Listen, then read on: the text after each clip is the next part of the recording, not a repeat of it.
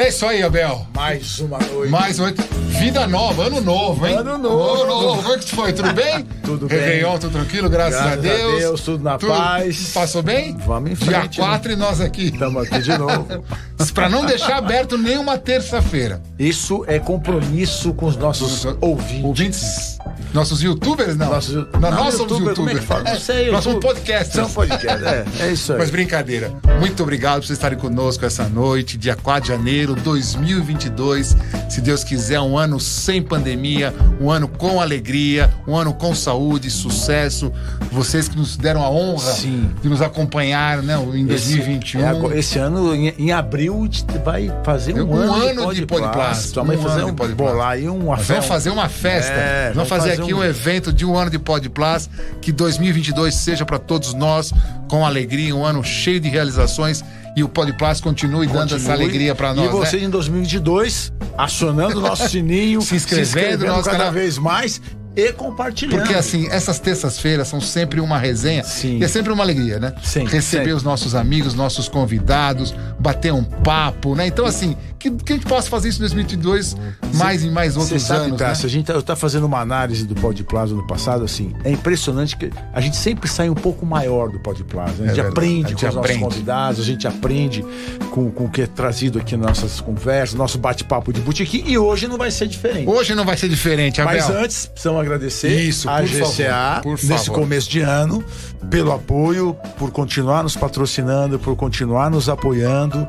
Sem vocês isso aqui não existiria. Então muito obrigado que 2022 traga muito sucesso, muitos projetos novos. E vamos ter, e vamos ter, vamos ter. estar sempre juntos, né? Sabe quem nós temos hoje aqui com- como convidado especialíssimo Me conta, me conta. de abertura do ano? Me conta. Doutor Samir.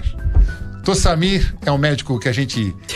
assim, aquela fala, dispensa apresentação, é. É que se a gente for falar o currículo de novo, Não vai demorar caber. aqui o, o programa Só- inteiro. vamos- vamos começar ele é só em mais 2023 um, Ele é mais um que se for falar o currículo inteiro. Mas, doutor Samir, é uma alegria tê-lo você aqui conosco, pra gente bater, bater um papo. O Samir é radioterapeuta, o radioterapeuta é um dos mais importantes. Poderia falar que é o mais importante, aí vamos, vamos cortar ele. Mas é um dos mais importantes, uns que sabem mais de radioterapia no Hospital Sírio-Libanês. E é uma alegria tê-lo conosco, compartilhando seu conhecimento, sua amizade e esse bate-papo no nosso Podplat. Obrigado, Samir. Olha, uma, uma honra estar aqui abrindo o ano de 2022. É, agradeço imensamente o convite, Abel, Piassi. Vai ser um prazer aqui bater um papo com vocês e com a nossa audiência aqui do, do Pod Plus. Samir, a gente vê você lá pelos corredores do hospital. Conta um pouquinho, Samir, de onde vem Samir? Você, assim, seus pais eram médicos. Quando você decidiu ser médico, foi uma coisa que você sempre pensou ou mudou na última hora? Conta um pouquinho da história, Samir, antes da medicina. Bom, eu sou filho de imigrantes libaneses, né? Meu pai e minha mãe vieram do Líbano. Ah, vieram na década de 60, de 50, perdão, do século passado. Se conheceram no Brasil, foram para uma cidade com as respectivas famílias do interior de São Paulo. Eles juram que o casamento não foi arrumado. Que é muito, que era muito comum, né? É muito comum.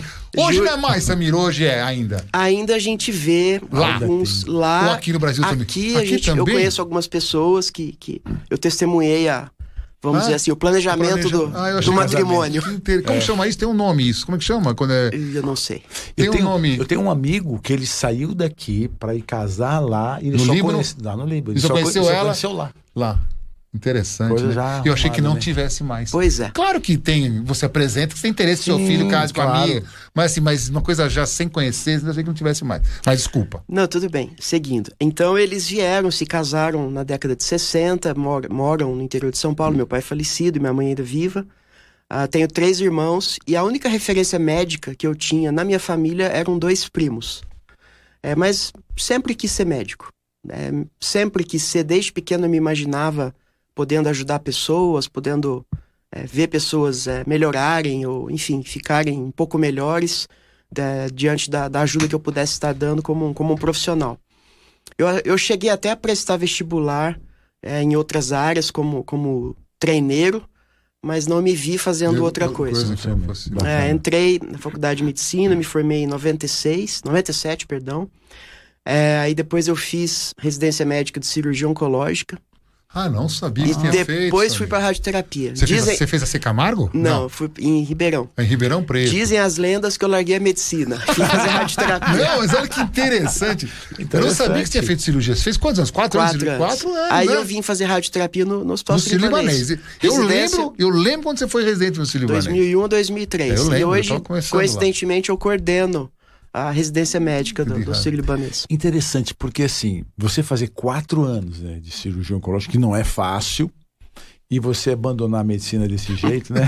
Mas, mas Abel, eu, me deu uma, uma boa base Imagino. para ia fazer o que a gente tem hoje de especialidade. A gente vai falar um pouquinho sobre a radioterapia. Sim, sim. Mas a gente depende muito da anatomia, de examinar Sim. paciente. é, coisa que às Mas, vezes. Samir, você viu a radioterapia nessa, ne- ne- nesse seu estágio, nesse estágio não, nessas suas residências de cirurgia oncológica, sim, né? sim. Ou você já tinha visto ela? Claro que a gente viu isso na faculdade, Sim, óbvio. Mas sim. que te encantou foi nessa residência de oncologia. Sim, eu, eu vi algumas coisas. Primeiro, mercado, nicho de mercado. É, Que é, olha que interessante. é, hoje, a gente tem menos. é, Eu vou arriscar o número aqui: menos de mil titulados em radioterapia no Brasil. Na época em que eu, que eu quis fazer, acho que não tinha menos. me- Tinha menos da metade disso. Abel, que porque a gente tem muito aluno que Muito acompanha aluno nosso assistindo. podcast, sabe, Samir? E a gente sempre discute, discutimos agora há pouco sobre isso, sobre o mercado de trabalho, porque Pois é é. importante. Muito. Eu acho que assim, não adianta mais fazer uma especialidade que você não tem onde trabalhar. Pois é. Você, você teve- vai, ser, vai viver de ideal, né? É, Quer dizer, realmente, é, a gente não eu não tinha essa noção que tinha tão poucos. Pois é. E, e a radioterapia, Bel, é uma especialidade de, de acesso direto, né? Então, o- a pessoa faz a faculdade e presta a residência médica para radioterapia. é e, acesso direto. É, e a gente tem, entre aspas, como concorrentes os candidatos que vão prestar clínica médica, cirurgia, etc. né? Então, é uma especialidade no Brasil, ela é pouco procurada. Nos Estados Unidos, ela está ali entre as três mais procuradas. Por incrível que Por pareça. que, que você acha que no Brasil ela é pouco procurada?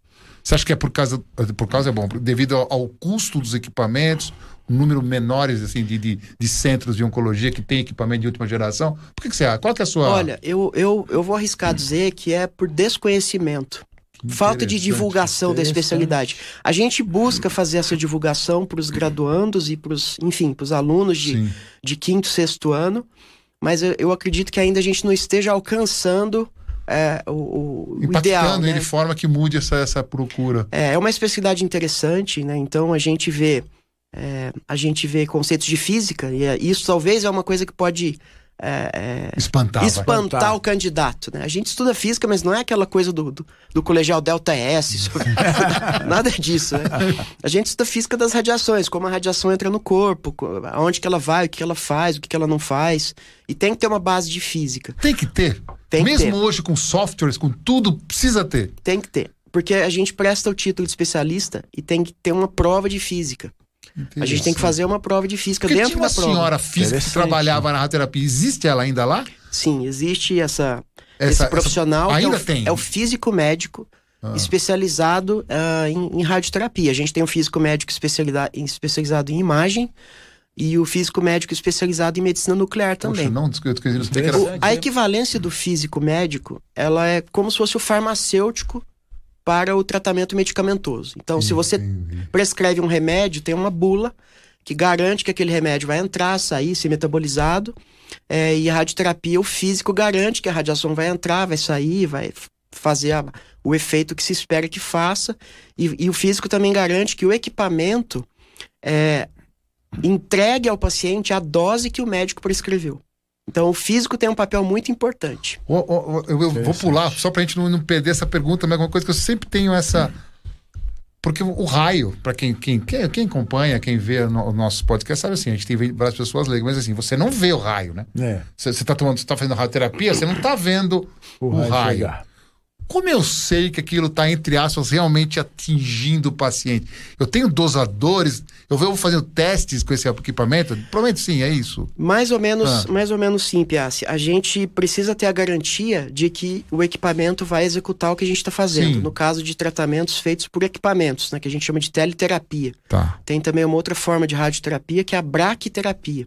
Explica para eles, para eles entenderem qual a diferença. Quando, quando você, eu vou explicar, Tá. quando você coloca a fonte de radiação perto do paciente, nós chamamos essa estratégia de braquiterapia, porque braque vem do, do prefixo, talvez grego, perto de, e teleterapia longe de. Então, o equipamento, ele é testado, então nós precisamos ter garantias de qualidade que o equipamento vai executar o feixe de radiação que o médico imagina que seja é, entregue ao paciente. Entendi. Então, antes do paciente vir fazer o tratamento, é, é, o equipamento é testado. Nós colocamos uma peça que simula um corpo humano, que a gente chama de phantom, em inglês fantasma. Esse phantom, ele absorve a radiação e é possível fazer uma medida dessa radiação. Ah, então a gente sabe que o equipamento, quando ele for é, ligado para tratar o seu Joaquim, ele vai ser tratado o Phantom, com, a- com os parâmetros do seu Joaquim. E aí a gente vai saber que o equipamento Ah, vai você executar. constrói um boneco nos tamanhos do seu Joaquim. É um, não, é um, é um Boneco- simulador, de um simulador, corpo humano. Entendi, entendi. Porque a radiação ela é absorvida no corpo, né? Então você tem né, uma diferença da absorção da radiação que varia de acordo com a densidade do tecido. dos tecidos, osso, gordura, músculo, enfim, etc. Sim. Próteses. É, então, voltando à sua pergunta anterior, a gente tem duas formas de radioterapia, teleterapia e, e a braquiterapia. E, e me permita fazer um parênteses aqui. Claro, claro. No, no final do. vontade. porque a radioterapia é uma especialidade médica, né? Que eh, a gente diria que ela é um filho bastardo da medicina, né? Porque no final do século XIX, a Madame Curie, a Bo- Marie Slodowska, que viria a ser chamada Marie Slodowska Curie, ela era uma polonesa e casou com um francês. Ah, ela, ela descobriu ali o rádium, descobriu a emissão de radiação pelo rádium e, paralelamente ao tempo dela, o, o professor William Röntgen, da Universidade de Nuremberg, na Alemanha, ah, descobriu eh, o raio-x. Então, no final do século XIX, simboliza a descoberta das radiações em medicina. E menos de um ano, dois anos depois da descoberta dessas descobertas, já existiam pacientes procurando esses profissionais que não eram médicos para fazer tratamentos. Ah, não eram médicos. Então, Interessante. antigamente, você descrevia braque, que é o prefixo perto de, braquiquiriterapia. Porque era uma terapia perto da Curie. Ou, na, enfim, na- no, no laboratório Doutor da dela. Bem interessante, E- é que o, o filme, o filme que é muito interessante. São ex- extremamente interessantes. E É- tem dois, Abel. Ah, tem, tem dois, dois filmes. um. Tem um mais recente. Qual é o Ah. filme que falou que ela vai abrir só os escritos dela e daqui 1500 de. Tem uma, tem uma história dessa, não sei se é verdade isso, que, Tá. que quando, onde ela fazia as, as anotações dela, Tem resíduos. tem resíduo, Tem então tá resíduo. fechado, não Sim, sei aonde, é não verdade. abriram até hoje. É verdade. E vão abrir só daqui não sei Ah. quantos mil A, anos. a sei meia lá, eu vida tava- do, a meia vida do rádio é 1600 e, É e isso, é alguns anos. exatamente. Parece que Meu tudo. Deus. Eles estão loucos pra saber o que, que ela Abrir. escrevia, só que não abriram até hoje por causa dessa. Que loucura. Você estava me perguntando, eu te interrompi. Dois filmes, são dois filmes. É ver esse mais recente. Sim, tem um de 2016 e um agora de 2020, talvez. Ambos contam a mesma história sob diferentes pontos de vista, muito interessantes para mim, para eu que gosto, vale a pena. Nossa, eu fiquei Assistir apaixonado Onde tá, pelo filme. Onde que tá esse filme? Tá na Netflix? Um deles está na Tá. Netflix, ah, e o outro eu não lembro onde que eu assisti, eu acho que eu O mais recente, esse Não é, 2020, mas tá na assisti. Netflix? Você Netflix. assistiu? Assistiu o antigo, 2016. Ah, não, 2020 é 2020 eu não assisti. eu não Vale assisti muito a pena 2020. assistir. Vale Eu a assisti, pena assisti. demais. E aí, indo nessa, nessa linha de tempo, né? é, ainda no final do século XIX, foram enviados relatos de três pacientes com tumores de pele na face tratados com radiação. Então, ali a gente tem os primeiros relatos de tratamento médico, de tratamento de doenças com radiação. Esse, esse relato foi publicado na, na, no- na revista da Johns Hopkins, em Baltimore. São três pacientes tratados com sucesso.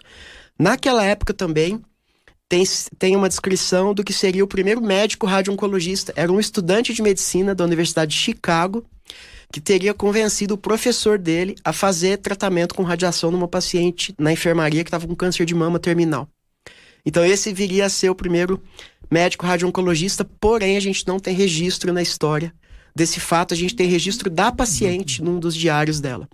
O fato é que isso desencadeou é, um empiricismo muito grande por detrás do uso das radiações em, em medicina. E a gente paga a conta disso até hoje. Né? Os pacientes hoje, eles têm mais medo, às vezes, do tratamento. A radioterapia mete mais medo do que químio, do que cirurgia. Verdade. Pode Samir. ver. Verdade. É, eu passo, vou dizer aqui, É verdade. um terço, sei lá quanto, 20, 30% do tempo de uma consulta, tentando desmistificar um tratamento que melhorou muito em. Vamos pegar 20 anos. Melhorou muito a radioterapia. A gente tem muito menos efeitos colaterais hoje do que nós tínhamos no passado. Então, esse estigma ainda continua parte dele por conta desse empirismo aí no dessa, início. dessa história que eu contei para vocês aí. Olha que interessante, o Samir falou uma coisa e a gente sente isso nos pacientes e também nas nossas conversas, desse, de- de- desse, desse medo da radioterapia. radioterapia. A minha, a minha, assim, depois a gente pode voltar, mas assim, uma pergunta que, baseado nisso. A terapia, hoje, como tratamento exclusivo de um câncer, de, de um câncer. a- qual é o câncer que trata só com radioterapia como primeira escolha? Tem algum? A gente tem ainda alguns tipos de tumores que são tratados com a radioterapia como sendo o ator principal. isso, isso, assim. isso, isso. A gente tem é, câncer de colo de útero. É, os tumores de colo de útero, a radioterapia, ela entra como a primeira indicação em todos os estadios. Que interessante. Você tem tratamentos cirúrgicos que podem ser feitos é, em estadios iniciais, mas a radioterapia também, pode Também. ser feita Com o mesmo prognóstico? com o mesmo, mesmo- prognóstico. Tá. Tanto que, a partir do estadio, enfim, de um determinado estadio, a radioterapia é a primeira ah, opção.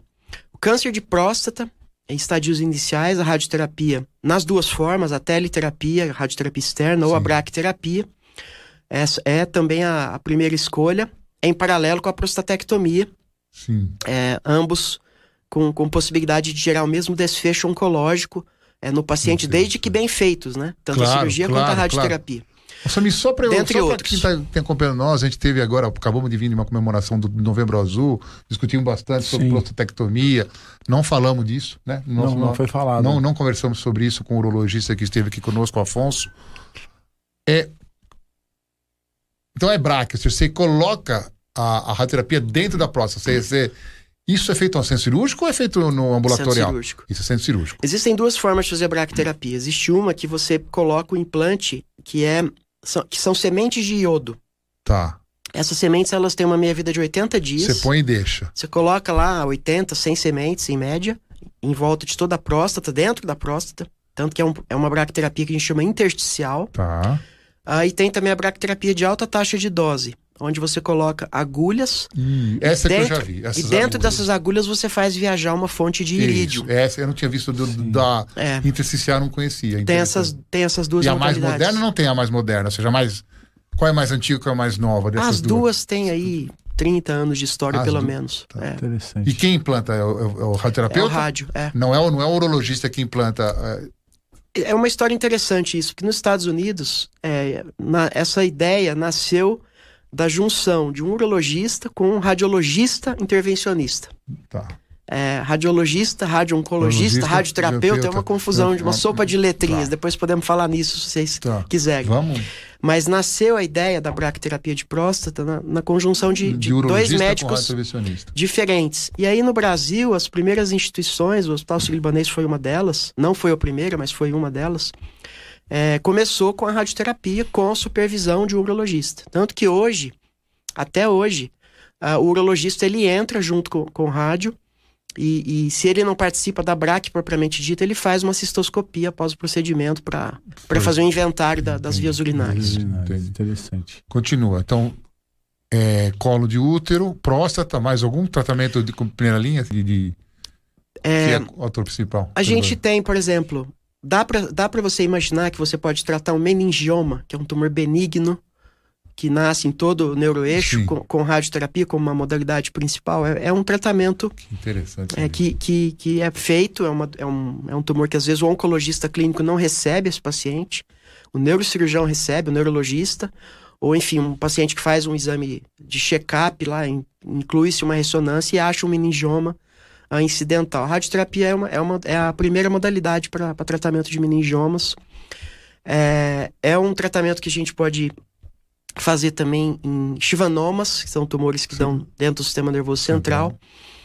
Você tinha até o final dos anos 80 a radioterapia como a primeira modalidade no tratamento de linfomas, principalmente linfoma de Hodgkin. Você irradiava o paciente.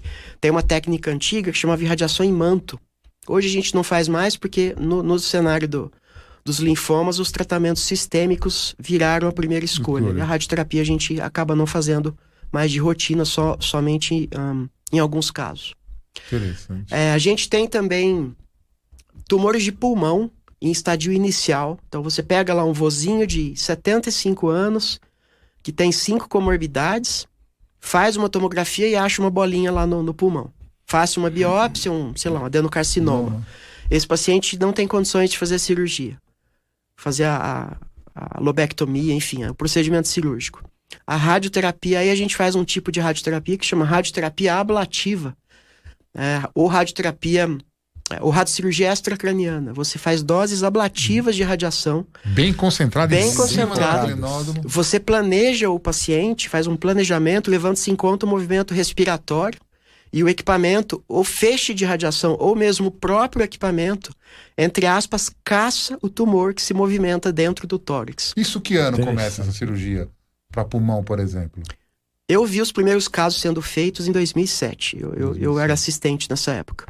E, então... e, a gente tem resultados muito interessantes nessa população inoperável.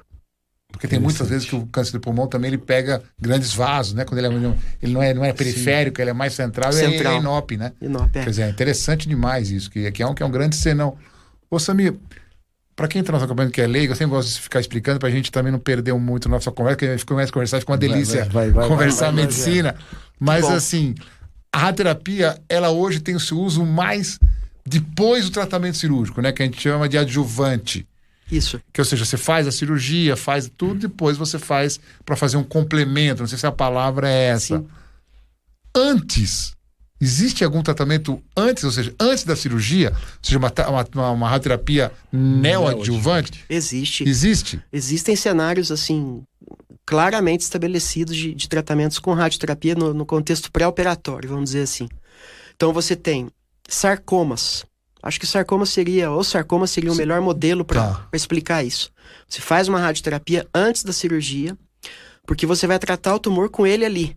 E aí o teu objetivo é tentar fazer com que haja uma diminuição desse tumor, diminuir a extensão da cirurgia. Da cirurgia Além disso, você também pode, entre aspas, esterilizar a redondeza desse tumor para evitar um, uma disseminação ali intraoperatória. Você tem também radioterapia pré-operatória neoadjuvante nos tumores de reto. É, esse, esse é um cenário interessante também. A radioterapia tem uma história de duas ou três décadas, pelo menos, nesse, nesse contexto pré-operatório, em tumores de reto. E tem pacientes que atingem a resposta completa com o tratamento neoadjuvante, que envolve a radioterapia e, às vezes, quimioterapia, quimioterapia também.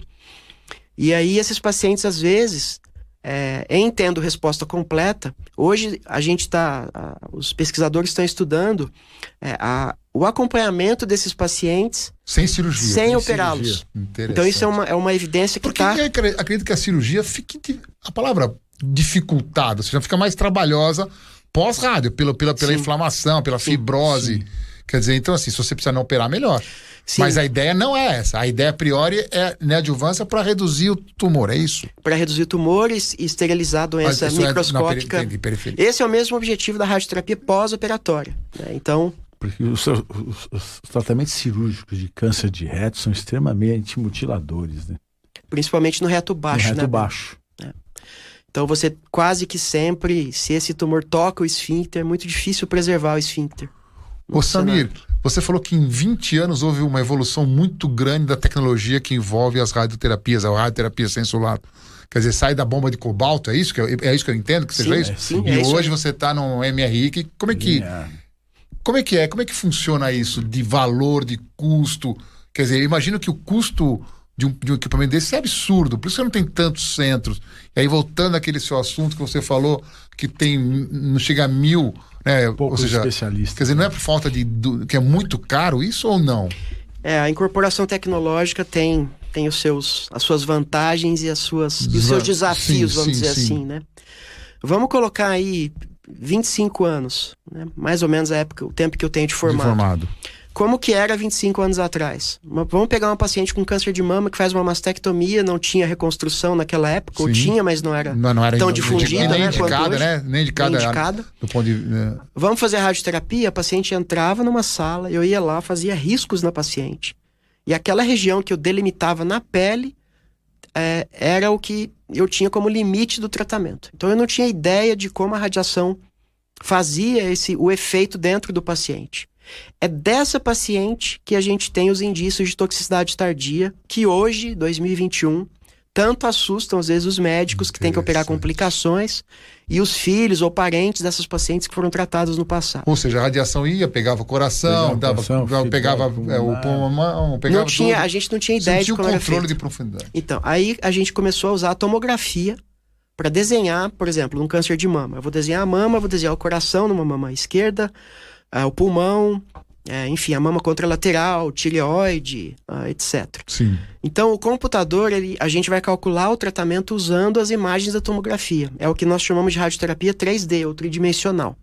Tá. Aí nós vamos aplicar feixes que vão ser direcionados conforme a forma do tumor. Então, radioterapia tridimensional conformada. Depois a gente teve a incorporação da radioterapia com intensidade modulada, IMRT.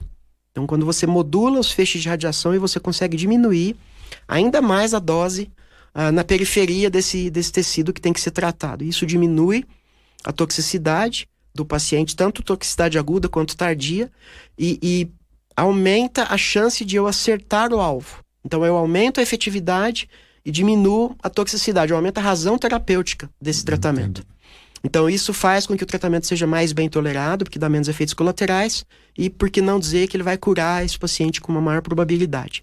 Depois a gente incorporou é, a imagem para monitorizar o tratamento. Então a paciente está deitada lá, ou o paciente está deitado no equipamento. Eu tenho como, no momento do tratamento, ou imediatamente antes do tratamento, ter certeza absoluta que aquele tumor está ali. Então imagina, eu tenho um tumor dentro do, do corpo que eu tenho que direcionar um feixe e eu tenho que ter uma precisão de milímetros para não errar o alvo. Né? Então, com o uso de imagens para guiar a radioterapia, radioterapia guiada por imagem, uhum. é o nome dessa, dessa nova inovação. Então, isso nos permitiu fazer tratamentos mais rápidos. Então, eu tratava, por exemplo, câncer de mama em seis semanas, depois a gente passou a tratar com três semanas, e hoje a gente tem evidências muito robustas que nos permitem fazer tratamentos em uma semana. Que loucura, Deixa eu aproveitar. E, e, a radioterapia intraoperatória aqui na mama se tentou? Você pegou uma época. Pegou né? uma época de fazendo. Como, por que, que isso não.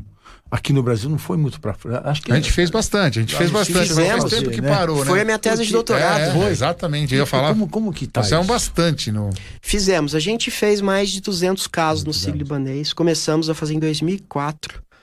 Um, a gente tem critérios de seleção muito bem estabelecidos hoje em dia. A história dos tratamentos intraoperatórios no câncer de mama é uma história antiga também, como muitas outras da radioterapia. É, mas eu acho que, que a gente esbarra na questão de custo, acho que a gente estava falando no, atrás, sim, sim, sim, depois podemos retomar essa questão que você havia me perguntado, Piassi. Mas acho que se aplica também ao cenário da rádio intraoperatória, porque você tem que ter uma sala cirúrgica num hospital que tem o equipamento da radioterapia, você tem que ter um deslocamento do paciente, do paciente. tem a questão de risco de infecção né, hospitalar. Graças, felizmente, a gente não teve nenhum caso na nossa casuística, mas a questão de logística é difícil, então a gente não consegue é, é, reproduzir é, a radioterapia intraoperatória em muitos centros. Existe uma opção que é comprar um aparelho, mas é muito caro. É muito caro, né? Então, no Brasil não pegou muito isso. o tratamento de radioterapia intraoperatória, a gente tem alguns lugares que tem equipamentos, mas aí a gente acaba que tendo, entre aspas, uma concorrência dessa radioterapia que eu estava falando há pouco, que, que propõe o tratamento em cinco frações para um paciente. Então, quando você compara radioterapia intraoperatória versus seis semanas de radioterapia. Aí não tem dúvida que a intraoperatória. Vai, é, isso. Mas agora com uma semana. Exato. Então, é. É, ainda é feito, mas não, não com a frequência que a gente tinha há 10 anos atrás. E do ponto de vista de eficácia, e se você acha que existia algum tipo. O fato de você estar fazendo intraoperatória focado no ponto onde estava o tumor e tal. Você acha que isso, isso realmente tem uma, um, um valor significativo ou não? Eu acho que, que você tem alguns, é, algumas premissas, né? Que você irradia um leito cirúrgico, o mastologista acabou de tirar o tumor, vamos imaginar que ficou ali uma, uma stem cell, e aí você vai lá, essa célula é resistente, com a dose alta e dose feita na hora, dose única e alta, você tem mais chance de matar essa célula em comparação ao tratamento fracionado. É, eu acho que também é, a gente precisa valorizar a seleção de pacientes, porque quando se começou a fazer esses procedimentos, vamos pegar o Instituto Europeu de Oncologia lá em Milão. Você tinha lá mil e poucos pacientes incluídos no estudo, que fez a, o estudo de fase 3, que fez a, a radioterapia intraoperatória, e quase 5 mil pacientes que batiam na porta do instituto que queriam fazer o tratamento, mas elas não eram elegíveis. Então você tem, entre aspas, uma contaminação de pacientes com critérios de seleção inadequados para o procedimento e que vai acabar gerando resultados uh, desfavoráveis, né? Então você tem que selecionar bem o paciente. Eu acho que em tudo na oncologia, né? Você tem que selecionar bem. Aí, o número de trabalhos, né? Eu vejo o Samir sempre né, referendar. É Sim. É impressionante como é. se faz trabalho, como se faz protocolo, como se faz trial. É impressionante. Acho que, acho, acho que é a área da medicina hoje que se mais se estuda. Sim. Acho que é essa área de oncologia. Porque assim, ele, toda hora tem Sim. coisas novas, toda hora tá. Aparecendo. Eu, eu só, só, só uma, uma anedota, mas eu lembro quando a gente fazia essas radioterapias intraoperatórias terminava, porque ele, ele, coloca o tipo de uma barreira, né? Uma placa assim de barreira para bate e fica parado ali, para não, não, não ultrapassar, para quem está nos acompanhando terminava, eu tinha medo de pegar aquela barra, dá a sensação que aquilo tá cheio, tá de, cheio de, de, radiação. E não tá, né? Já foi embora, né? Mas é, a gente é ficava, chumbo, né? É chumbo, é né? A gente ficava ali preocupado com aquela. Ô Samir, me fala uma coisa, em relação à radioterapia, eu vejo aquele estigma de novo. Por que, a radioterapia sempre é no subsolo do hospital? É por questões de proteção? De, como, é, como é que. Porque o ambiente é meio um ambiente estranho, né? Não é estranho. É, é dark, vai, é. vai descer. Isso. Isso também estigmatiza um pouco, né? Estigmatiza. Por que isso, Samir? É... Por que não dá pra fazer tipo, proteção em cima? Por exemplo, no... Chumba as, as paredes no, no, no, andar superior, lá no primeiro andar, por exemplo? Tem a questão do custo da, da casa-mata, né? Que é o bunker, é. que, é, que tá. é o lugar onde fica o equipamento. Às vezes, se você não planejar esse, essa localização dessa, dessa casa-mata, desse bunker, ela fica mais cara do que o próprio equipamento. Porque você tem que ter paredes de, sei lá, um metro de chumbo de alta densidade, ou reforçar com metal. Entendi. É feito todo um cálculo que estima o fluxo de pessoas em todas as paredes dessa, dessa, dessa sala. E aí você estabelece a proteção adequada para você ter uma, uma segurança, segurança radiológica. E a lei brasileira é muito rigorosa, principalmente depois do acidente de Goiânia. De Goiânia então, Césios. se você tem um porão, você tem menos é, paredes com vizinhanças vivas, que a gente fala. Se você, sei lá, fizer num aterro, você só precisa fazer duas, três paredes em contraposição. Porque o resto não tem ninguém. No, no, no Memorial, em, Nova York, York, a radioterapia fica no terceiro andar. Então lá as construções têm que ser calculadas levando-se em conta gente em todos os, todas as direções. Porque realmente tem isso, né? De você sempre é. descer, né? Terceiro subsolo, segundo subsolo, quinto subsolo, Sim, e fala, poxa é. vida, dá, dá, dá, dá essa sensação. Ô Samir, me fala uma coisa. Você visitou vários, vários centros no mundo de, de, de radioterapia. Como uhum. é que está o Brasil nisso? De equipamento, de última geração? Tá, tá, tá assim na, na crista da onda ou não? Eu acho que com, com a maior dinâmica de, de fluxo de informações que a gente tem hoje, do ponto de vista de indicação, de discussão multidisciplinar, o Brasil não fica atrás. É, há 10 anos, 15 anos atrás, quando eu ainda era residente, a gente assistia aquelas discussões é, por teleconferência com grupos do exterior e, e, a gente via que a tomada de decisão deles era diferente. eventualmente diferente da nossa. Tá. Então hoje a gente não tem mais essa barreira, felizmente, né? Agora, em termos de equipamento, é, eu diria que, que o Brasil ainda está um passo atrás do que a gente tem lá fora. Eu vou colocar o nome de um equipamento, tá. que é um tipo de, de, de, feixe que é prótons. Então você tem a radioterapia com fótons, que são produzidos por aceleradores lineares, por raio-x de alta, de alta energia, é, e você tem prótons. É, as, os equipamentos de prótons, é, para começar a nossa conversa aqui, eles custam cerca de 10 vezes o equivalente a um, um acelerador linear com fótons ou com raio-x de alta energia. Então já a gente tem essa barreira, mas a gente não tem no Brasil. Para eu dizer para você que fazer um tratamento com prótons, é, eu tenho vantagens clínicas em muitos cenários, eu não tenho mas o Brasil precisava, Sim. alguma instituição precisava ter esse pioneirismo, esse, esse, essa visão de futuro. A gente já tem, por exemplo, equipamentos de última geração, aceleradores lineares de última geração no Brasil, em vários centros. A gente tem já uma incorporação cada vez maior da inteligência artificial na radioterapia. Então a gente a gente consegue ter uma ajuda na automação dos processos, na qualidade dos tratamentos muito maior. Os planejamentos são feitos com muito mais rapidez hoje, muito mais fluidez do que a gente tinha no passado. Eu, eu... Você, você recebe no Círio, claro, pacientes do Brasil inteiro. E né? do exterior também. Do exterior também.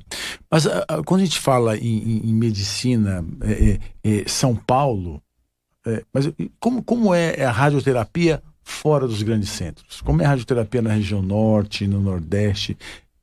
Deve muito em relação ao que a gente vê aqui em São Paulo? Como que está isso? Felizmente, a diferença hoje está menor. Abel, está bem menor, mas ainda existe uma heterogeneidade muito grande com relação à a, a, demanda pelo acesso ao tratamento. O Brasil é um país de dimensões continentais, uhum. como vocês sabem. Nós temos no Brasil hoje não mais do que 400 aceleradores lineares. 400. A, 400 e alguma tá, coisa. Tá, tá. É, a maioria deles, obviamente, vai estar nos grandes centros. Então a gente tem um dado do IBGE que é assustador. O deslocamento médio do paciente para vir fazer a radioterapia é de 72 quilômetros. Interessante. Então, isso, você coisa. tem. Dizer, não é do lado de casa. Né? Você não. tem o censo do IBGE, que tem um mapa do Brasil com alguns riscos. E dá para ver lá alguns riscos que me assustam, que é o risco que sai de Manaus. E vai fazer em São Paulo. E vem para São Paulo. São é o Paulo. paciente que sai de Manaus para vir fazer radioterapia em São Paulo. E outros lugares também. É, nós temos um, um, um, plano né, que, o, que o governo brasileiro, há menos de 10 anos atrás, teve é, lançou, que é o projeto de expansão da radioterapia brasileira para o SUS, que é o PERSUS. O governo, naquela época, propôs a compra de 80 aceleradores lineares, propôs a instalação de uma fábrica de equipamentos do Brasil, para tentar aumentar um pouquinho é, é, a oferta de tratamentos, diminuir a demanda pelo acesso ao tratamento. Nós temos dados, infelizmente, mais de 5 mil pacientes morreram na fila de espera de radioterapia para tumores que são primariamente tratados com radioterapia, como colo de útero e pulmão. Então, contra dados tristes como esse, o governo vem fazendo algumas coisas. E esse projeto de expansão, instalado em 2012, propôs a compra de 80 máquinas. Em novembro de 2021, dois, três meses atrás, é, menos, metade dessas máquinas haviam sido entregues. Então, assim, não foi totalmente concluído esse projeto, existe uma série de problemas relacionados a essa execução uh, lenta, problemas de logística, problemas de planejamento. É, houve uma melhoria, sim, com, com essa implementação de, de, de, da metade dessas máquinas, mas ainda a gente precisa percorrer um caminho muito longo. Existe ainda assim uma, uma diferença muito grande é, de oferta de tratamento e, e, vamos dizer assim, da, do cardápio de tratamentos. Entendi. Então, se o paciente tem numa cidadezinha do interior um equipamento de cobalto. A gente tem ainda bombas de cobalto funcionando. Ainda tem? Ainda, Brasil, tem, ainda tem. Tinha, estão sendo, estão sendo desativadas. desativadas aos poucos, mas ainda tem. É, então, o paciente que, que tem um, um tratamento para ser feito, se ele ficar no, na cidade dele, ele vai ser, receber o tratamento com uma bomba de cobalto. Então, obviamente, esse tratamento, por exemplo, para um tumor de, de laringe, vai desencadear muito mais efeitos colaterais se o em comparação ao tratamento mais moderno. Ou seja, o tratamento radioterápico ele é muito tecnologia dependente. Assim, se você pudesse colocar uma balança, ele é, ele é técnico, tipo radioterapeuta, físico médico e o equipamento. De repente você precisa de um equipamento que vocês não têm, não dá para fazer o tratamento. Ele é muito tecnologia dependente ou não?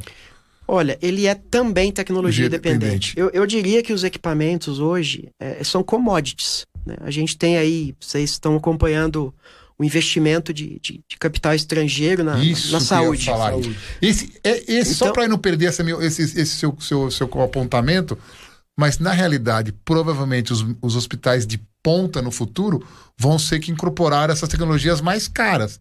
E para ter esse dinheiro, provavelmente só com investimento estrangeiro, porque eu, eu imagino que um é hospital filantrópico não vai conseguir comprar um aparelho de sei lá de quanto. Então, mas só para só ah. ligar os pontos do que você estava falando. É, o equipamento é uma commodity. Então, se hoje o equipamento mais novo do Brasil está em, sei lá, Belém do Pará, daqui cinco meses vai estar em Brasília, daqui dez meses vai estar em Porto Alegre. Então, precisa ter pessoas.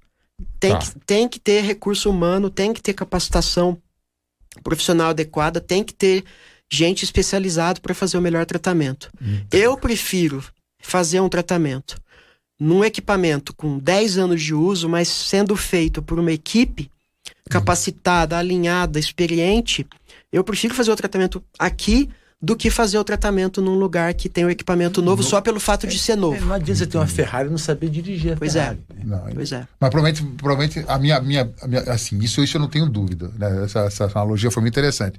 Mas a minha dúvida é assim: eu preciso daquilo para fazer o que eu quero fazer. Entendi. Isso, Sim. entendeu? Esse é que é meu receio. você Mas eu vou entendeu? mais longe Por exemplo, ainda, né? aquele, aquele, aquele, aquele, aquele cirurgia, oncocirurgia guiada por radioterapia na ponta do pulmão. Com cobalto, você não consegue Não, fazer. não, consegue. Você pode ser o melhor radioterapeuta, o melhor físico médico, você não consegue. Sim, esse Você- é outro lado. Você tem, você tem que ter tecnologia. E eu, talvez eu esteja errado, me corrija se eu tiver, mas tem um outro lado que eu estava pensando aqui. Se esse projeto que você colocou, desse número de máquinas, será que não faltaria radioterapeutas para formar esses centros? Já que é uma especialidade, como você muito bem colocou no início aqui, com poucos profissionais hoje no, para o Brasil. Eu vou corrigir sua fala. Faltam profissionais. Ah, já falta. Já faltam.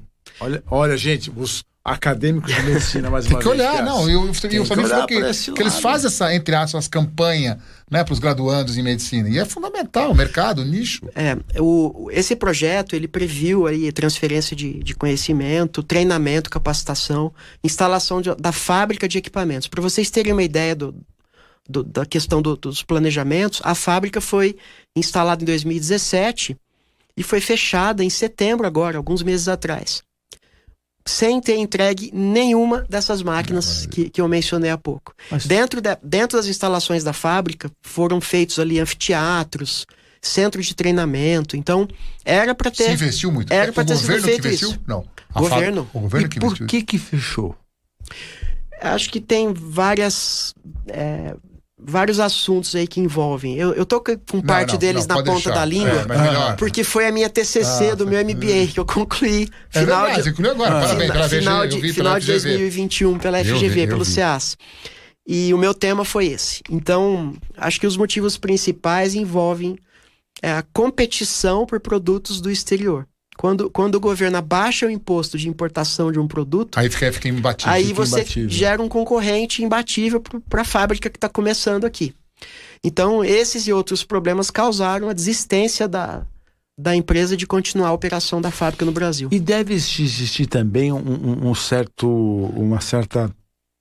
São poucas as empresas que produzem esse tipo de aparelho. Sim, Um cartel. Você fala, Um cartel, em, ou você acha que não? Eu acho que sim. Acho que sim. Vamos, vamos pegar, eu vou, eu vou citar nomes aqui. A gente tinha, é, há 15 anos atrás, a Electa, que é um, que é um braço da, da Philips, Philips. a, a Varian, que é uma empresa americana, e a Siemens. O, o budget para radioterapia da Siemens era de 3%. E aí, há cerca de 15 anos atrás, a Siemens fechou as portas para radioterapia.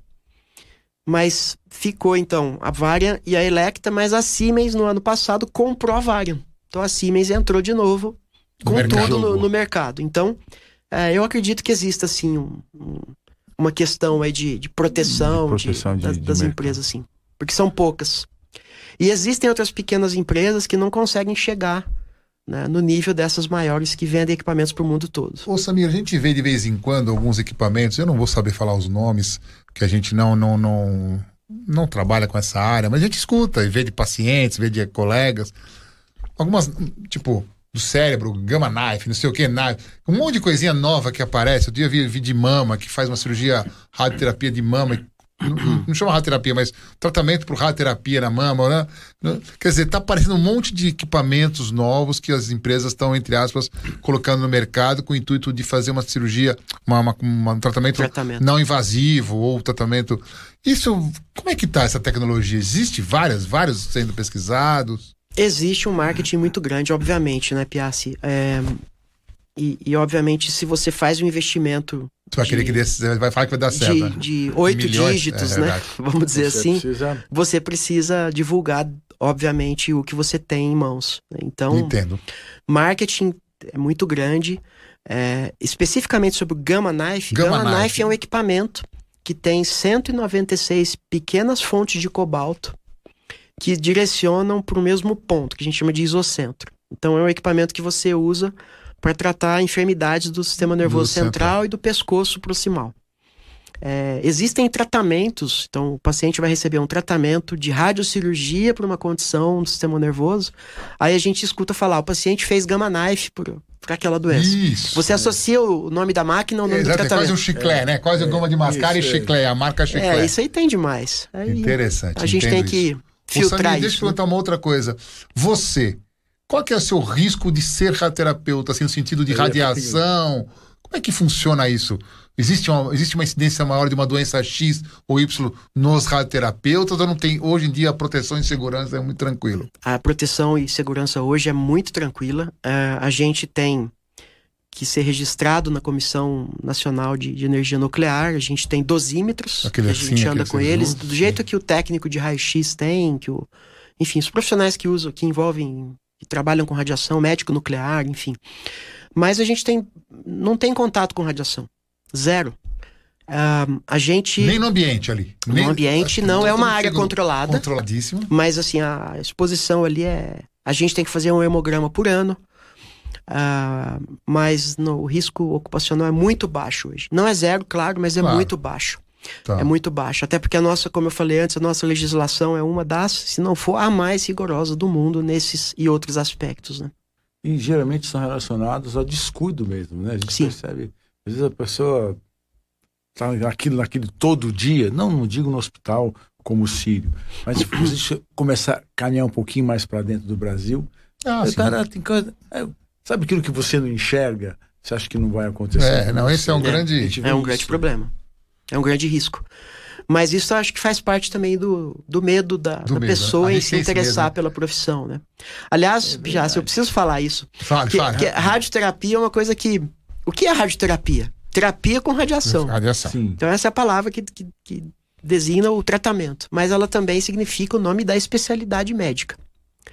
E, e o nome do especialista? É radioterapeuta ou é radio-oncologista? Existe uma briga muito grande, um debate que eu não sei o quanto que isso é, é, é inteligente ou não, mas o fato é que a palavra radioterapeuta pegou no Brasil. Pegou no Brasil. Mas é, é uma tradução literal. Radioterapeuta é o nome do técnico que liga o equipamento da radioterapia. Ah, O nome do, do médico, fora daqui, é radio-oncologista. Porque a nossa adequado. formação é uma, é adequado. uma residência de quatro anos. E assim, eu trato condições não oncológicas. Né? A gente trata uma formação arteriovenosa, que não é oncológico. A gente faz tratamento de cicatrizes, para não fazer beta, para não fazer queloides ou cicatrizes hipertróficas. hipertrófica. A gente trata, enfim, uma série de outras condições não oncológicas, mas 99% do nosso, dos nossos pacientes piterígio são também, né? Pterígio. são pacientes oncológicos e a nossa formação é oncológica, porque a radiação é um tratamento contra duplicação celular. Todas as enfermidades que envolvem duplicação celular são passíveis de tratamento com radiação. Então, radio-oncologista é a palavra, mas tem gente que não gosta, por causa dessa história de tratar eventualmente pacientes não, não não oncológicos. oncológicos. É, mas no Brasil pegou. né? Então, radioterapia é o nome do tratamento, o nome da especialidade, o nome do médico é radio-oncologista ou radioterapeuta. E- Eu não me incomodo e- com o nome que me dão. O Samir falou uma coisa interessante, que realmente a gente fala em radioterapia, a gente fala em câncer, Sim. ou seja, em oncologia. E os pacientes de estéticos que vão ao serviço de radioterapia para fazer de cicatriz Não, não. inestética, É elas quando você fala beta-terapia. Peraí, doutor, Não, beta-terapia. não, não, a questão. Até, não, é tudo bem, isso não, até acho, beta-terapia. Mas eu acho que mais é aonde ela vai ser tratada, porque ela vai junto. Né? Até em São Paulo, uma época, teve um centro de beta-terapia estética. Não sei se você lembra disso. Mandaram folder para Ah, todos os sim, eu consultórios. lembro, do lembro, Ciro. lembro, lembro. Mas acho que fechou. Era, era, acho que fechou. Acho que fechou. Ele, ele tentou fazer, porque tentou meio que tirar, tirar- esse estigma, tirar o estigma. do- da, da, da oncologia. Porque é uma coisa interessante, né? Porque assim, é uma coisa meio do ser humano. É, é, a gente faz reconstrução mamária, trata câncer de mama. É, é, alguns pacientes, doutor, não dá pra ir lá. Porque as pessoas ficam, elas ficam. Elas, ó, a minha quimioterapia é mais forte que a sua. É, sala de sabe? espera, a famosa sala de Ela espera. sabe a cor, a minha azul, verde. A minha azul. sua é verde. Mas isso é a natureza humana, né? não é? Que A coisa. pessoa fala o que ela sofreu primeiro, pra depois falar se Pra ela tá curada ou se não. ela tá curada ou não. É a natureza É humana. como aquela mulher que chega na sala de espera do obstetra, mulher primigesta, a outra. Nossa, mas eu sofri tanto para ter meu primeiro filho, sabe? Ah, eu é, é achei de que ser era- humano isso. eu achei que era né? meu parabéns, Não, em vez, senhora, em vez de, em vez de você senhorita. tranquilizar a pessoa, né? Fala, "Não, nossa, Deus, Não, nunca sala mais. de espera, Então, assim, sala de espera é sala de realmente. espera na rádio também tem esse tipo Sim, de, muito, de situação. Mas né? muito. Sem contar os pacientes diversos ali da oncologia, né? As, as pacientes com câncer de mama que, que, que quando fazem a rádio, muitas delas já fizeram a quimioterapia chegam sem o cabelo. É, os homens que tratam câncer de próstata ficam, às vezes, na mesma sala de espera que, que as pacientes e, e os tratamentos de radioterapia, no caso, né, que a gente está falando, para próstata, o homem tem que beber bastante água para fazer a irradiação com a bexiga cheia. Enfim, tem, tem uma série de dinâmicas aqui da sala de espera. Sala de espera, né? Que não é fácil. Não é fácil. É assim, eu, graças a Deus, nunca Também tive com meu espero- pai, mas nunca tive. O Samir, me fala uma coisa em relação ao câncer. A gente, a gente, a gente, a gente tem aquela máxima que o câncer é, nunca vai ser curável, não curável no sentido assim que a gente não vai ter um medicamento. Eu, agora saindo um pouco da radioterapia, da, de você um- como oncologista, eu sei que você tem uma expertise muito grande na oncologia em geral, não só na radioterapia, claro que a sua especialização é radioterapia. Mas se fosse aquela história que o câncer nunca vai, vai, vai tornar-se uma doença crônica por interesses comerciais e não. comerciais censurados, né? Comerciais, comerciais. E, e não vai nunca vamos ter uma cura. Não sei se a, se a pergunta foi clara, eu acabei me Entendi. enrolando um pouco. O que, que você acha disso, você, na sua vivência oncológica? Eu, eu acho que os pacientes estão vivendo mais hoje. Né? Eu acho que a imagem melhorou. Então você tem hoje ressonância de 7 Tesla. Sete teses. Você acha bolinhas lá submilimétricas que com exames convencionais você não acharia. Tá. Os tratamentos medicamentosos melhoraram. Então você tem terapia-alvo, imunoterapia. Imunoterapia, velho. É, você tem menos terapias citotóxicas, né, quimioterapia, e mais tratamentos alvo específicos, né? Você tem a radioterapia que melhorou, como a gente descreveu aqui. A cirurgia melhorou, então Sim. o cirurgião está operando em menos tempo, tem robô. No, no caso de alguns cenários oncológicos, você não faz linfadenectomias mais, ou você faz linfadenectomias seletivas, você faz cirurgias conservadoras. E você tem a questão da omissão de tratamento. Você tem o geriatra dando palpite na conduta de um paciente ah, idoso. Então, assim, melhorou muito é o tratamento oncológico. Se a gente pega aí 20 anos de intervalo, hoje, sem dúvida, os pacientes estão vivendo mais e estão tendo melhor qualidade de vida em comparação ao que a gente tinha no passado. E aí, o que, que acontece com isso? Quais são os filhos dessas novidades? né? Novos cenários, né? Então, a gente tem hoje é, pacientes metastáticos que a gente acaba classificando de acordo com, por exemplo, o número de lesões. Então, se antigamente a gente tinha é, um paciente com inúmeras metástases e um paciente com uma metástase, igual. esses dois eram estadio 4. Hoje, esses dois caras são diferentes. Então, esse paciente que tem uma ou até, enfim, poucas, é, poucos sítios metastáticos, nós estamos tendo hoje a audácia de tratá-los como se eles não fossem metastáticos. E a gente está aprendendo que a história natural desse paciente ela é quase igual à história natural de um paciente não metastático, desde que a gente selecione ele bem. Então a gente tem aí o conceito da, da cronificação do câncer. Assim, eu tô, tô remetendo aí 10 anos atrás, um pouco mais, eu assisti uma, uma palestra fora do Brasil daquele Pat Adams, daquele filme. Sim. E ele é um cara extremamente crítico e teoria da conspiração, porque eu detesto teoria da conspiração, porque eu sempre.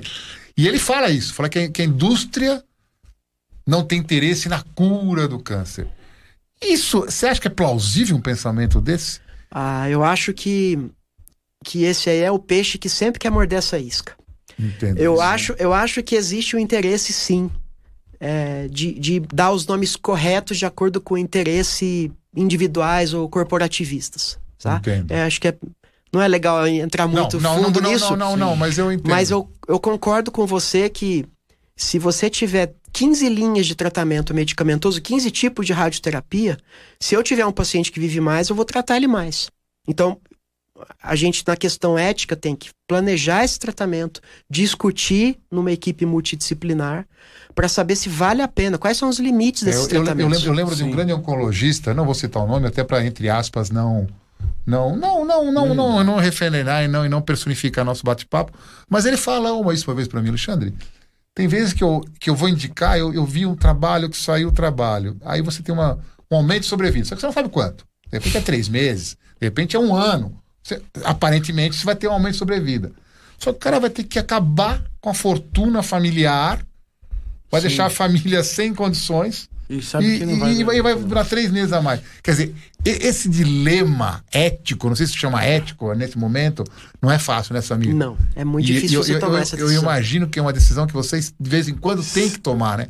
Porque assim, queira ou não, não é todo mundo que tem o convênio. De repente o cara tá, tem, tem muitas condições. A gente vê vários pacientes que conseguem fazer um pagamento particular de 100%. Só que assim, o cara tá acabando com o patrimônio dele por uma sobrevida que é...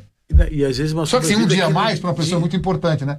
Não, mas Quer dizer, é tudo relativo, né? qualidade ruim também, né? Também. E a gente faz esse serviço, vamos dizer, social barra humanitário para esses pacientes, quando a gente percebe isso. Ah, faz isso, Samir. Ah, a gente acaba Ah, é fazendo no dia a dia. isso é muito a gente legal. faz isso no Isso é dia a muito dia. importante. Das mais variadas formas. Imagino, imagino. Porque tem todos os tipos de pacientes, todo tipo de condições econômicas, todo tipo de, de, de expectativa, todo tipo de. Sim. de, né? Tem um monte de coisa, né? Mas sabe que é uma coisa interessante, né, Pia? Se- Assim, eu acho que eh, quando a gente esbarra nesse assunto de você imaginar que chega alguma hora eh, que acabou, né?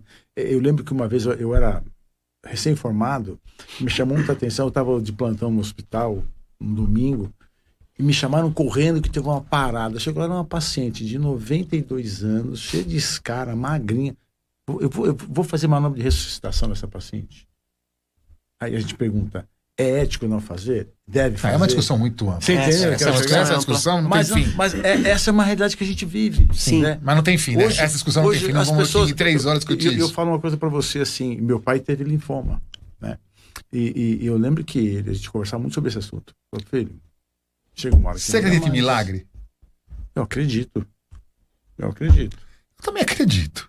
Eu, Sabe, de, vez em quando é incompatível com a prática médica, mas eu acredito em milagre. Eu também acredito. Eu acredito em milagre. Eu tenho fé. Eu também tenho fé. Gente, Sou Eu- eu- católico. Eu, eu, eu, que é também. Eu, eu, que- eu acredito em milagre. O Sabe que eu, médico- eu tenho. médico- eu acho engraçado o médico, eu- eu- médico ateu, né? Eu já vi cada coisa na, na nossa. Na, na- Eu tenho no, fé. No, no meu dia Você a sabe, dia. você sabe que se você colocar a fé na discussão disso, Não, isso agora eu não lembro mais, eu não lembro mais agora os nomes, mas é eutanásia, protanásia, eu não lembro, tem vários, tem vários agora que estão discutindo muito isso. Sim. De você fazer a medicina de, de conforto lá, Sim. também esqueci o nome. Paliativismo. me perdoa, Paliativismo. Eu, eu, eu, eu, eu, eu, assim, se o cara crê em milagre, tudo bem, milagre pode ser no momento. Vamos, vamos, vamos, vamos parar aqui, então o milagre tem que ser um pouquinho antes, na semana. Sim. É, é maluco. Se você for colocar a religião nisso, você fica louco. É. Mas Então eu, eu tenho dificuldade. de discutir. Multifacetário. Eu tenho muita uma- dificuldade você- de discutir isso. tratar o paciente médico é mais complicado, É complicado. não é?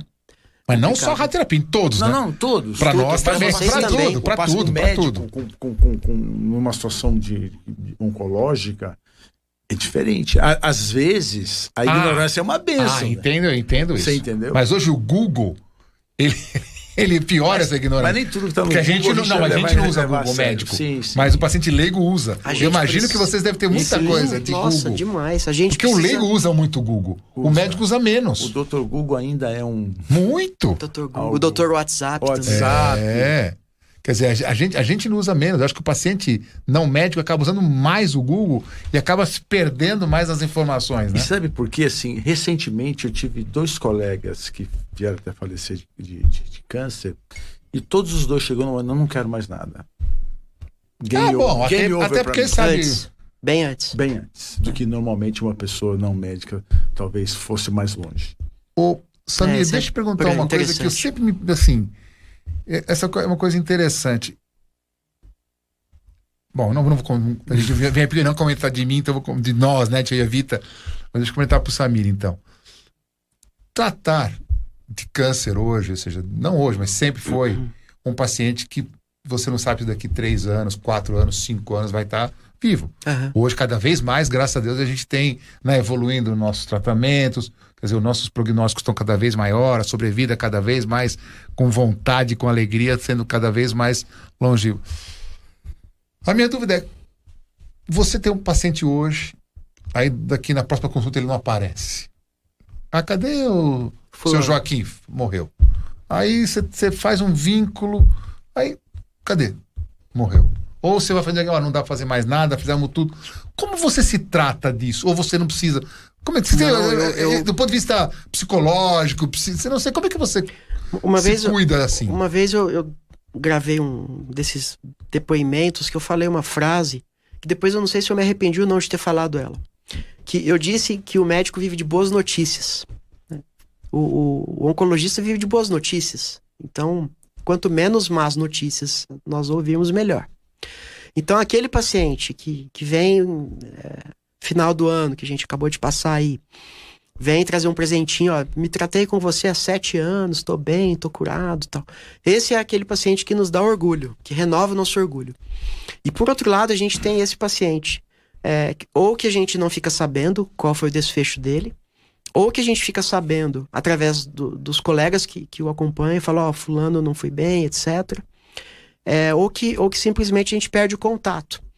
Então, isso, isso me causa um pouco de angústia, sim. E eu preciso controlar isso porque eu uso isso como um motor interno. Sim. Um, um, para me dar um empuxo para estudar, para ser melhor para o meu próximo paciente. Eu acho que eu estou sempre aprendendo. Né? Eu estou chegando a, ao meio século de vida e eu acho que estou sempre aprendendo. Então, é importante que a gente tenha esse feedback, vamos dizer, uma habilidade não técnica, né? Eu escutei essa descrição uma vez num, num evento de cirurgia, habilidades não técnicas. Essa é uma habilidade não técnica, eu preciso detectar se eu fiz um bem para o paciente. É, como que eu vou saber isso? Né? Então, ou eu vou saber através de notícias, ou eu vou saber através de uma consulta de retorno, ou eventualmente eu faço uma busca mesmo, principalmente para aqueles pacientes próximos, Sim. que às vezes mandam uma mensagem, eu dou meu celular para todos os meus pacientes. Eles mandam para mim, ó, oh, tô bem, tive isso, tive aquilo.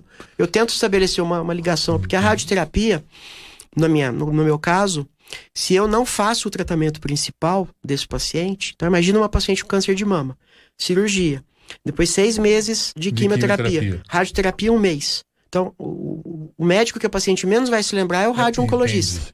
Agora, se eu fiz o tratamento definitivo, eu vou seguir esse paciente depois. Então eu sou o médico que vai ser mais facilmente esquecido pelos pacientes e eu procuro combater isso, Entendi. porque isso me faz bem, Sim. ter o retorno do paciente. Entendo isso. Você, eu imagino que também deva ser difícil você lidar com a família, né? Uhum. Ansiedade, expectativa de resultado. Você é muito cobrado com relação a isso, não? Abel, eu preciso exercitar a minha bola de cristal para cada paciente que senta na minha frente. Porque a gente tem os mais variados cenários, né? A gente tem desde a família que nos contacta antes da consulta inicial. A gente tem aquele cenário típico do paciente que senta e a família fica fazendo linguagem de sinais para você, não conta é. aquela coisa. Então a gente tem que identificar como é aquela família, qual é a dinâmica familiar e eu tento, na medida do possível, tirar as incertezas da família. Eu tinha um professor de oncologia que dizia que o, a gente sempre deve falar a verdade para o paciente. Sim. Às vezes, não toda a verdade. Uhum. Você compactua desse, desse pensamento? Mentir não, mas omitir não. algumas vezes. Concordo. Para a família, é. nunca esconder nada. Para o paciente, Omitir, vai, vai de acordo eu, com o que você vai percebendo ali. E eu respeito quando a família me pede para não falar para o paciente eu tento respeitar a decisão da família, porque eu estou conhecendo aquele paciente naquele momento Sim. e a família conhece o paciente há muito mais tempo. É, ao mesmo tempo, tento respeitar uma regra minha de não omitir para o paciente a verdade. Ô Samir, eu sei que você trata várias doenças, né? Vários, vários tipos de câncer, tudo. Na radioterapia também existe uma especialização? Isso, isso é uma tendência? Ou seja, a gente vê que tem poucos profissionais. Você falou que ainda o mercado está tá, tá ávido ainda porque está faltando profissional. Sim. E mesmo assim a gente está vendo algumas especializações. Esse só faz pulmão, esse faz mais mama. Esse... Quer dizer, além de faltar, ainda existe uma, uma especialização. Isso é uma necessidade? É mercadológica isso? Eu acho que é mercadológico. Mas em grandes centros. Em grandes centros. Se você, por exemplo, vai para Estados Unidos, por exemplo, alguns países europeus, você tem profissionais especializados em uma área. Uma... Eu, eu sou especializado em três áreas. Tá. Eu não consigo fazer uma área só. Então, assim, a radioterapia é uma especialidade que até há dois anos atrás a residência médica tinha três anos. E aí a gente passou para quatro anos a residência médica, uma das maiores de acesso direto Sim, que a gente tem. Direto. No mundo hoje, apenas a Índia mantém uma residência de três anos. O resto dos países do mundo todos são de quatro ou cinco anos. Então, o cara, o, a pessoa que faz a residência médica em radioterapia, ela vai sair capacitada para tratar tudo. tudo. Depois tá. você pode se aventurar numa subespecialidade. Eu, dentro do, do, da instituição que eu trabalho, eu, eu tenho é, terreno para poder ser subespecializado. Entendi. É, mas por aí afora não é possível, porque a demanda é, e precisa de profissionais. Quais são as suas especialidades? Eu trato câncer de mama, sistema nervoso central e sarcomas. São as áreas que eu mais estudo. Ainda trato tumores ginecológicos também. Mas as áreas que eu mais estudo são essas três que eu, que Ou Você está vendo a idade dos pacientes diminuindo ou aumentando? Seu- em relação ao- aos, aos pacientes que você tem tratado? Eles estão tão, tão, tão mantidos a mesma faixa etária ou está diminuindo ou aumentando? Infelizmente, diminuindo. É isso que eu tenho tendo a sensação. Diminuindo. Por que você- por causa do diagnóstico mais fácil, sensibilidade do aparelho? Ah, eu Eu- acho que, que as duas as coisas. duas- não, é, não, é, não é aumento de, de, de fatores de- que levam à indução de câncer, não, né? Acho que é diagnóstico precoce por, por sensibilidade de aparelho. Eu né? acho que é mais diagnóstico precoce. As pessoas estão procurando mais o É, atendimento. porque realmente eu tenho a sensação que está diminuindo a faixa etária.